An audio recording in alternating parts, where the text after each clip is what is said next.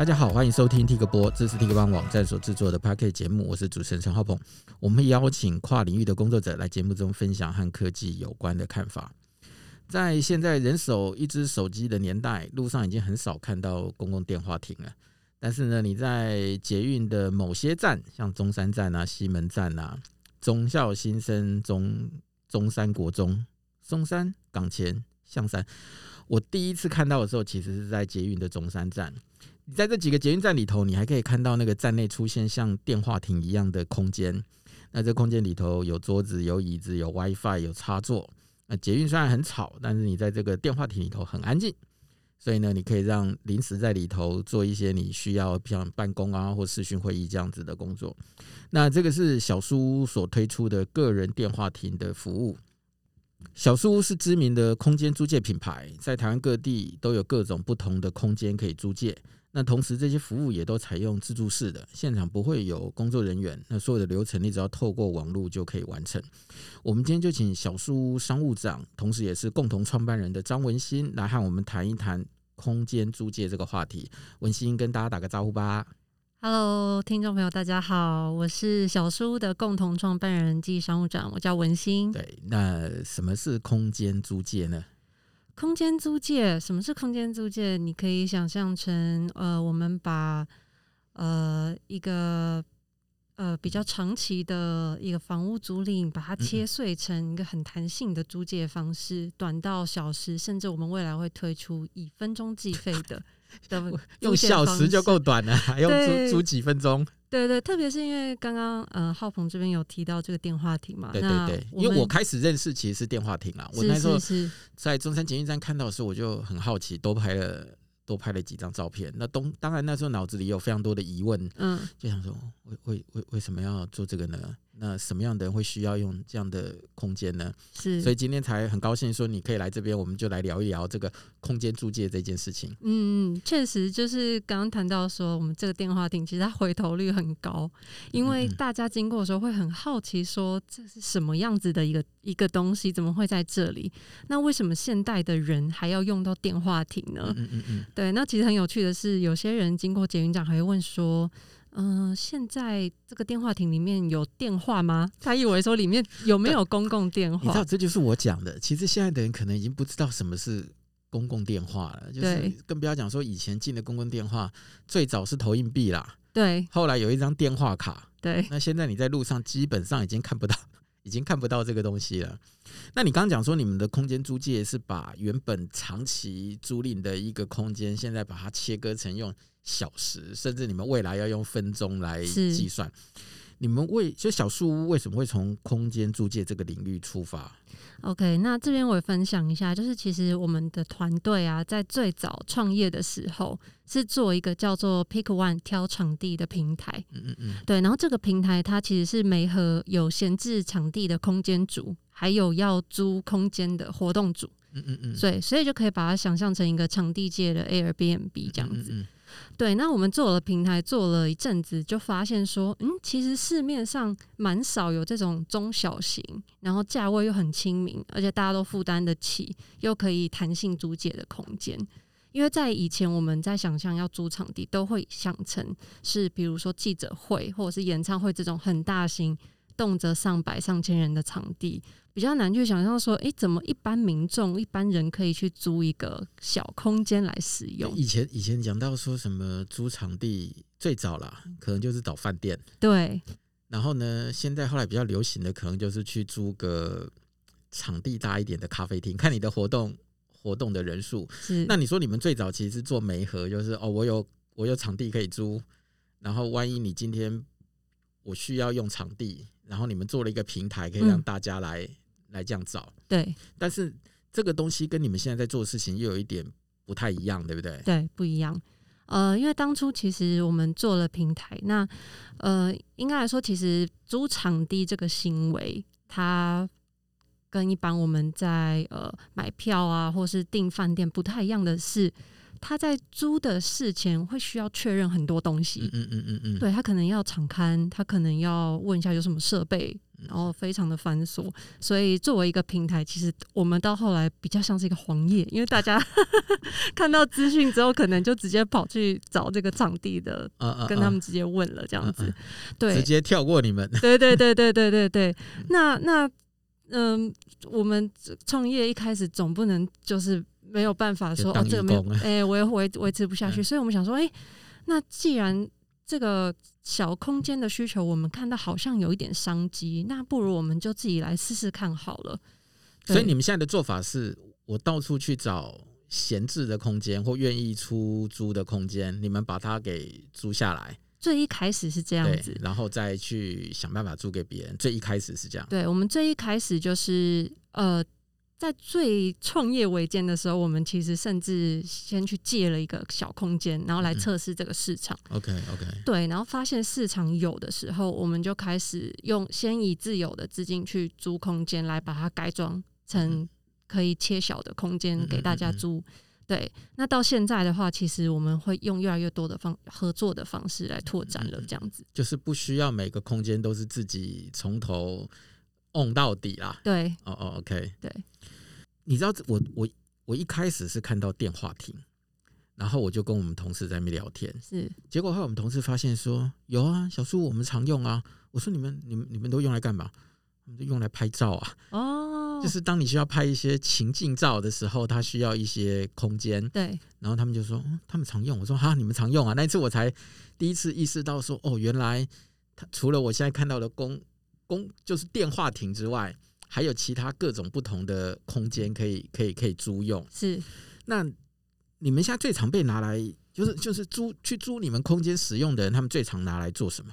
嗯呃，最大的分成两类啊，第一类就是教学类型的。哦，教学对教学类型，那第二类是商务类型的。嗯嗯，对，那像教学类型的话，其实现在的课程就是非常的多元哦。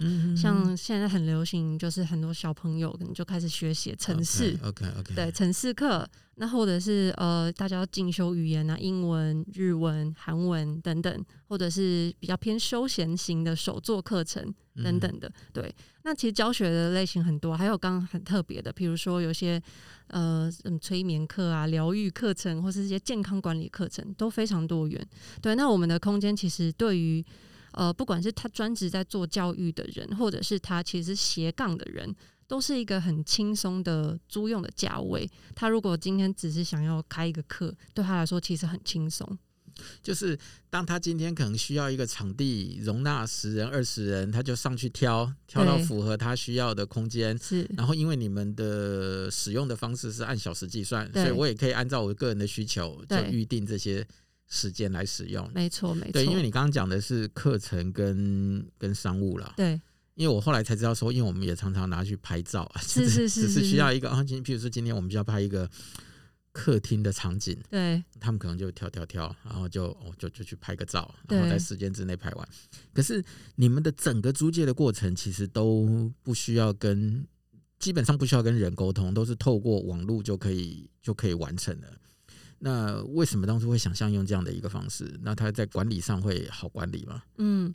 嗯、呃，其实当初就是我们想要在做场地的时候，就是从线上平台发展到实体的时候，我们就一直在想这个产业到底嗯能不能再做一个更好的、更有效率的商业模式。嗯嗯嗯。对，所以那个时候我们就在想，哦，那像一般的场地，其实大家都很传统，可能要用呃 calendar 就纸本的去记录啊，或者是用 Excel 去管理。那到底有没有更智慧化的管理，可以不用让现场的人力这么多？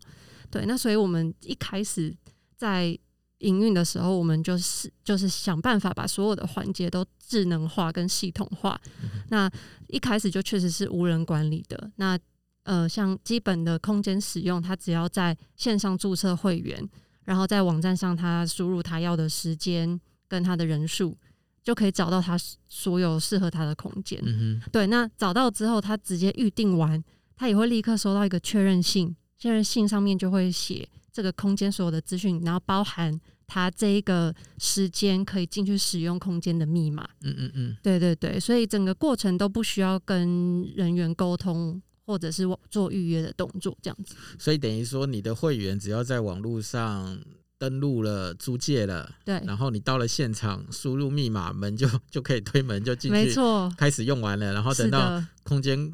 等到时间一到，你的活动结束，你自己出来把门一关就可以走了，其他也都不用管了。是的，是的，是的。OK，嗯嗯嗯。但是我那时候的第一个听到这样的一个方式的时候，我的一个好奇是说，如果有人预期没有离开那个场地，那怎么办？或者是说他离开之后，嗯、那个场地他可能毁损了，那你们要怎么来做确认或者是管理？是，因为像刚刚谈到说，虽然嗯、呃，所有客人在使用的时候都没有遇到任何人。但是这个服务其实背后还是有一群默默付出的团队，对，像是在现场维运的空间管家，或是说呃在服务时间随时在线的线上客服团队，对。那呃像刚刚谈到说，如果说有客人呃超时的话，那怎么办？那有时候其实我们发现呢、啊，嗯、呃，用户会超时，他真的是太投入了。比如说像我们今天就聊的太投入，都忘记说租的时间要到了，对，那。但是我们会在时间快到之前，就会发简讯跟客人讲，所以我们租借时间要到喽，那记得准时离场，或是说如果要加时的话，可以从这个连接进去点加时啊，这样子，所以会有个提醒。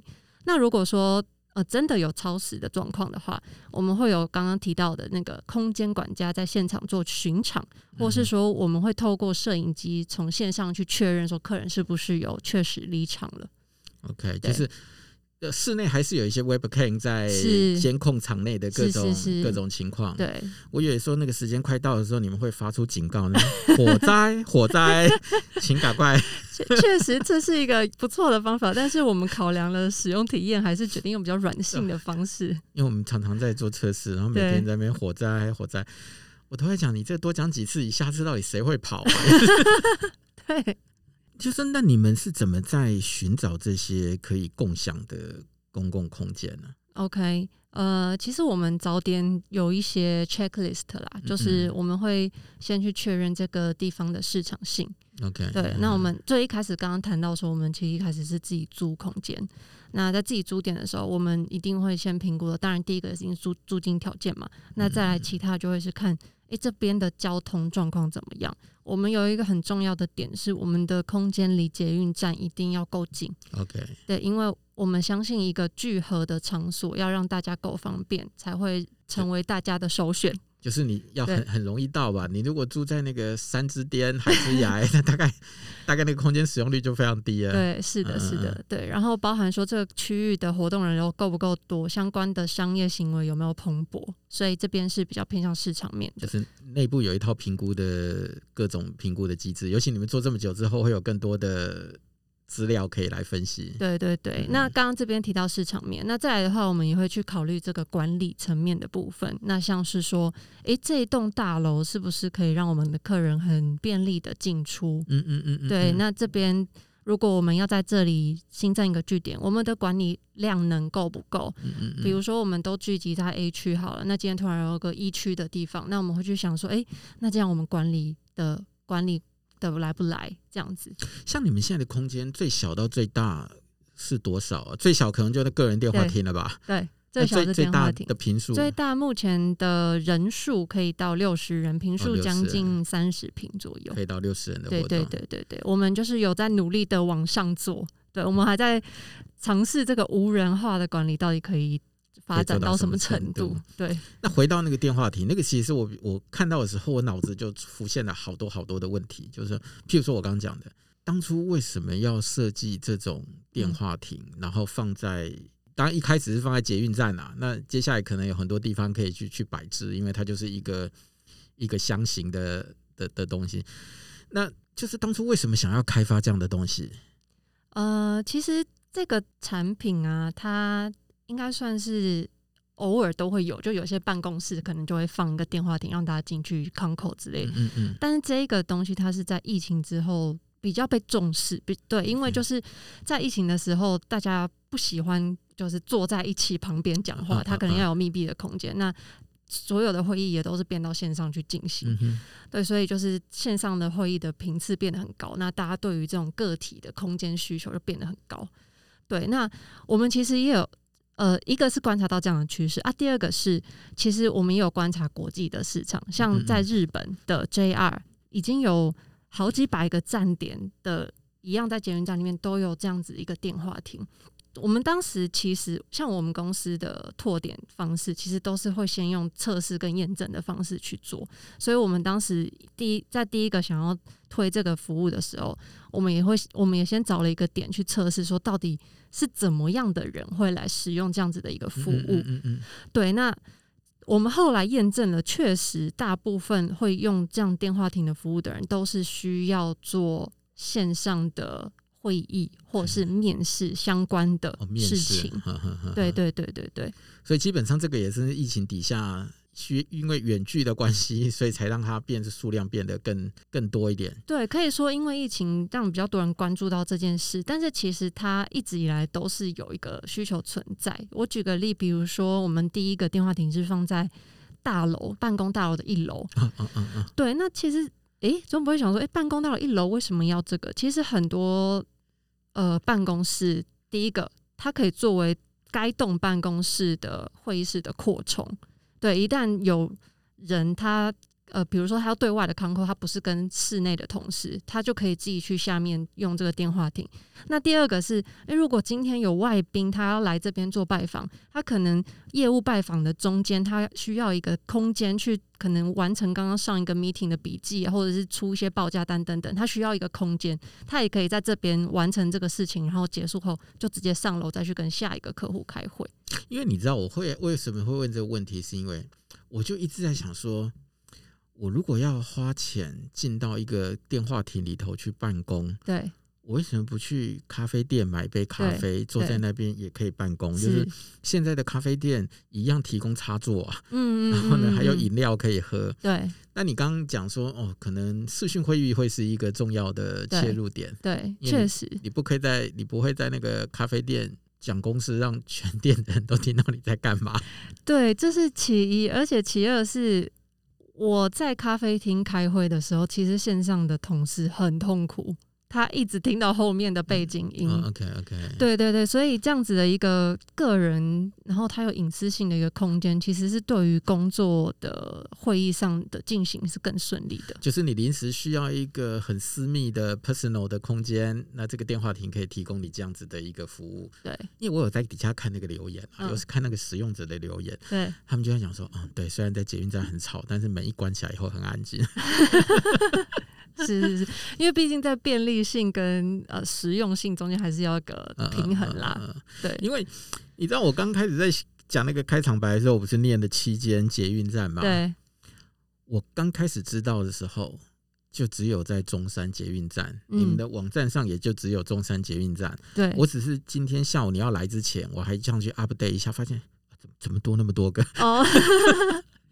确实，因为捷运的使用状况还蛮好的，嗯嗯对。然后大家，我们真的发现说，哦，原来大家在通行的中间，其实可能临时真的需要一个办事的地方，像我们这样的解决方案，就对他很方便。所以，其实我刚看好像说，那个座位有一个人的，也有两个人的，对。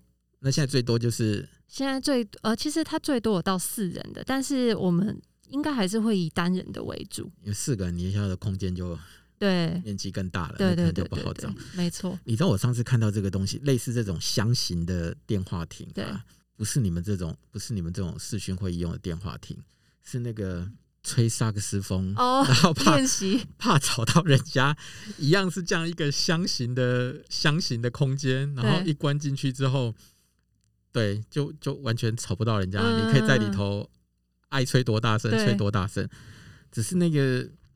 那那个箱子蛮贵的啦，我我都会想说，如果你有钱买那个箱子，嗯、应该还有还是有别的 solution 吧，就是那个吹萨克斯风的那个那个那个隔音箱。那你们现在使用这个电话亭，同样都是在网络上预约、网络上使用，就是一样不需要它的操作流程都是一样的。对，操作人是一样的。不过呢，我们呃现在在呃准备的就是。刚刚有谈到，我们会变成用分钟的方式计费。嗯，嗯嗯。那我们我们呃，在电话亭的服务会把它转移到 Line 上面，你就可以想象成用类似 Line Taxi 的预定流程。嗯嗯嗯嗯。对，我今天加入了一个 Line，然后我在我打开了这个 Line 之后，我可以呃有我的定位，那我的定位就会知道我附近有哪些电话亭。对，然后我看到这个电话亭有空的时候呢，我就会到那个现场去扫 QR code。OK，扫完之后就完成 check in，开始计时。那进去用完之后，可能不一定十八分钟、十九分钟都可以。然后出来之后 check out，然后才会开始算钱。那你们你们再继续往下做，就会跟那个那个行动电话一样，以秒计费。照 照你们做法再做下去，就是我们可以我们可以用秒来算的。对。但是我觉得也的确是因为现在怎么讲，一来可能是手机的发展啊，二来你刚刚讲的这种。这种使用的形态，嗯，像你看，现在大家满大街在用那个共享机车，共享机车，其实也已经用的非常的习惯了。就临时我搜一下我附近，对，有没有哪一台车电力还剩多少，对，那我就可以骑了就走。是，那未来你们也期待说，以后像这种个人的。会议使用空间也会慢慢的发展成这个样子。没错，没错，像个人空间，或者是我们也会再增加更多的个人工作座位，不一定是封闭式的，它可能会在呃某个 co-working space 里面的某个位置。那如果今天有人临时有一个什么需要工作的地方，他就不一定一定得选择咖啡厅，他可能可以选择我们的方案这样子。我觉得这个对我来说是一个还蛮。我也不就是不不不意外，但这番觉得说，你们为什么会想从空间这个角度去去去去出发？我我我先大概讲一下，就是就是从刚刚讲了，我们一开始是做空间的平台嘛，所以我们后来开始做的就是空间相关的的生意。那对我们来说，嗯、呃，企业要成长，我们也不断的在找寻第二成长路径。那但是在寻找第二成长路径的时候，对我们来说很重要的是，它要可以去杠杆我们原本的量能，客户量能。对，那所以我们我们现在目前还正在空间的这个领域当中去寻找不同的市场切分。对，因为我在听你讲的时候，我就突然发现说，你们已经把空间这件事情，一直不只是做宽，还还做还做细。对，我觉得这对我来说其实是一个很有趣的、很有趣的事情。就是说，你看租借空间，从最开始想到的，我们从你刚刚讲的六十个人的会议，一直到。个人小小的，甚至现在是我我我我租借的是一个个人的座位，那这件事情都是可以考量的。是，我觉得这件事情其实是蛮对我的角度其实是蛮有趣的啦。因为你看，像我们这种一般的上班族，就是习惯就是到了、嗯嗯、到了那个地方去找到你的位置坐下来。对。但是因为随着随着疫情或随着行动网络的这种便利性，对，那每个人的工作形态其实都在发生。发生改变，就是你，你可能不需要一直到定时定点对工作，那他的工作形态已经变得各式各样的。就是你只要我们讲的比较夸张一点的时候，都说你拿那一只手机，你基本上就在办公。没错，你 你手机一打开来，你可能在回你老板的 line，你可能在回客户的 line，然后你可能就是就是就是他他办公的行为已经不被再局限于一个固定的空间里头去，所以你们现在也试图。在你需要空间的时候，我就给你一个符合你现在这个场景的空间。没错，没错，没错，这是你们现在在做的事情。对，对，对，对，嗯、没错，就是配合整个办公的趋势，现在真的越来越行动化跟数位化。对，所以我们也是从小树屋这个空间产品去观察到，大家越来越，嗯、呃，在工作的行为上也越来越分散。就是今天一个人，他可能今天。在南京复兴工作，明天去中山站工作，这个是已经慢慢越来越多人用这样的生活跟工作形态了。那以工作来说，我们原先提供的这个包厢型的空间，其实不一定符合个人需要工作的位置。对，所以我们从电话亭、个人电话亭以这个位置的角度去推行这样的产品，那未来也想要延伸到就是比较开放式的位置这件事情。对，就看起来还有很多不同的可能啊。嗯，是的。那你们你们现在，譬如说，你们现在有在。刚讲的那些活动的场地，嗯，像你看，我们我我们我们同事常常跑去拍照，对，显然它有一定的装潢，对，或有一定的场景氛围，对。那这个东西是会定期更新的吗？还是会它就是一直维持原来的那个样子？呃，以更新来说，呃，其实我们在空间的建制跟设计上啊，有一套蛮严谨的规范。嗯哼，对，包含这个空间的色调，或者是灯具的亮度，或甚至走道的宽度等等的。那呃，但是规规则是严谨的，但是设计是活泼的。我们每我们现在台北有三百个空间，每一个空间的设计都是不一样的。嗯嗯嗯。对，那至于说呃，空间多久会更改一次？其实我们会，我像我们最近就是因为我们从二零一六到现在也七年了。对，那有一些很早期的空间，它那个时候还没有这么严谨的规范。嗯。那我们就会先回去检视这些比较早期的空间到底适不适合，还。用呃，就是用现用新的规范去检视它的呃室内条件，然后去做调整，这样子。嗯，所以他有需要的时候，还是会去更改一下。对对对，得更改，因为空间还是毕竟会损耗、会老旧，然后大家的需求可能在这几年间也会变化，所以我们除了调整呃，除了做一些像刚刚说的维修啊，或是一些呃家具的更换，也有可能会观察市场的趋势去调整某些配置。那现在的这些空间都是集中在台北吗？还是台湾其他的县市也有你们的服务？我们目前的话，服务的范围是台北、还有台中跟台南。那台北的话是最多的，因为我们就是从台北起家的嘛。嗯、对，那呃，其实我们从去年就是二零二二年开始，就一直在寻找其他县市的机会。嗯哼，对。那像台中的据点也是在去年的时候开幕的。那你觉得空间？租借这样的业务，它未来的发展的情况会、嗯、会是什么样子？嗯、呃，其实我觉得第一个来说呢，就是在我们在做这件事情的时候，其实大家对于租空间这件事情很苦手，就是说不知道怎么租。这一开始就是。流程很复杂嘛，我又打电话问啊，啊，我就不知道这有没有空，然后就流程很复杂。但是我们的出现让这件事情变得非常的简单，听起来变简单了。对，所以也就是其实一开始当然他是有需求的人会来用这样子的一个空间，但是随着越来越多人被人带着进来使用，大家也渐渐意识到说。哇，原来有这样子的一个选择，诶，其实我不用要开读书会的时候，我还要去麦当劳，或者是我要去咖啡厅等等的，诶，其实我就租这样的一个空间，诶，价钱也不错啊，蛮蛮便宜的，所以对于这样子的一个使用习惯来说，我觉得大家有看到一个这样的一个一个新的产品出现。那再来第二个是说，像刚刚谈到，其实疫情啊，它确实是有促成弹性办公的模式越来越多。虽然说现在疫情疫情趋于流感化，有越来越多的公司有让员工可能要回去上班，但是目前观察到，依然还是有维持有几天的弹性，让员工可以弹性选择自己想要工作的地点。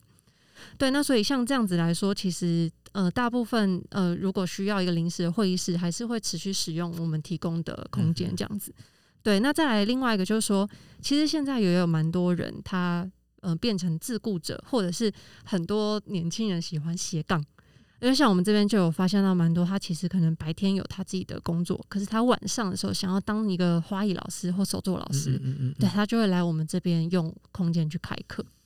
OK，对，因为以前以前你做很多事情，你看像租，你像说以前我们在租场地，对，你可能派人先去那个店里头先看一遍，对。然后跟老板。谈谈谈谈价钱，谈完大家可能还要签，有的可能要签一些合约或或什么之类。对，那现在等于说你们把这些一切东西都自动化了。嗯，你很多东西你你上网就可以看得到，哪里有空间，对，哪里可以使用，对，价钱也在那个地方。对，那你有需要你就去去租用。是，那这中间你也不太需要跟跟太多人打交道，除非除非有问题，除非有问题就问线上客服。对，所以这件事情把就像您刚刚讲的一样，把。租场地这件事情变得简单了，是，然后也提供了从小到大各种不同的空间让大家去使用。所以你今天想要干嘛的时候，你就是嗯，找一个适合你的空间。那等于说，除了以前的咖啡厅之外，是现在多了一些装潢不一样，对，然后完全符合你个人需求的一个空间，可以可以去租用。没错，没错，因为在小书屋来说，其实我们有一个。愿景啊，就是说，当一个人有任何想要完成的事情的时候，我们总能给他一个最适合的空间。OK，对对对，所以这也是我们一直努力的方向。好啊，那我们今天就谢谢文心的分享喽。谢谢浩鹏哥，谢谢，拜拜，拜拜。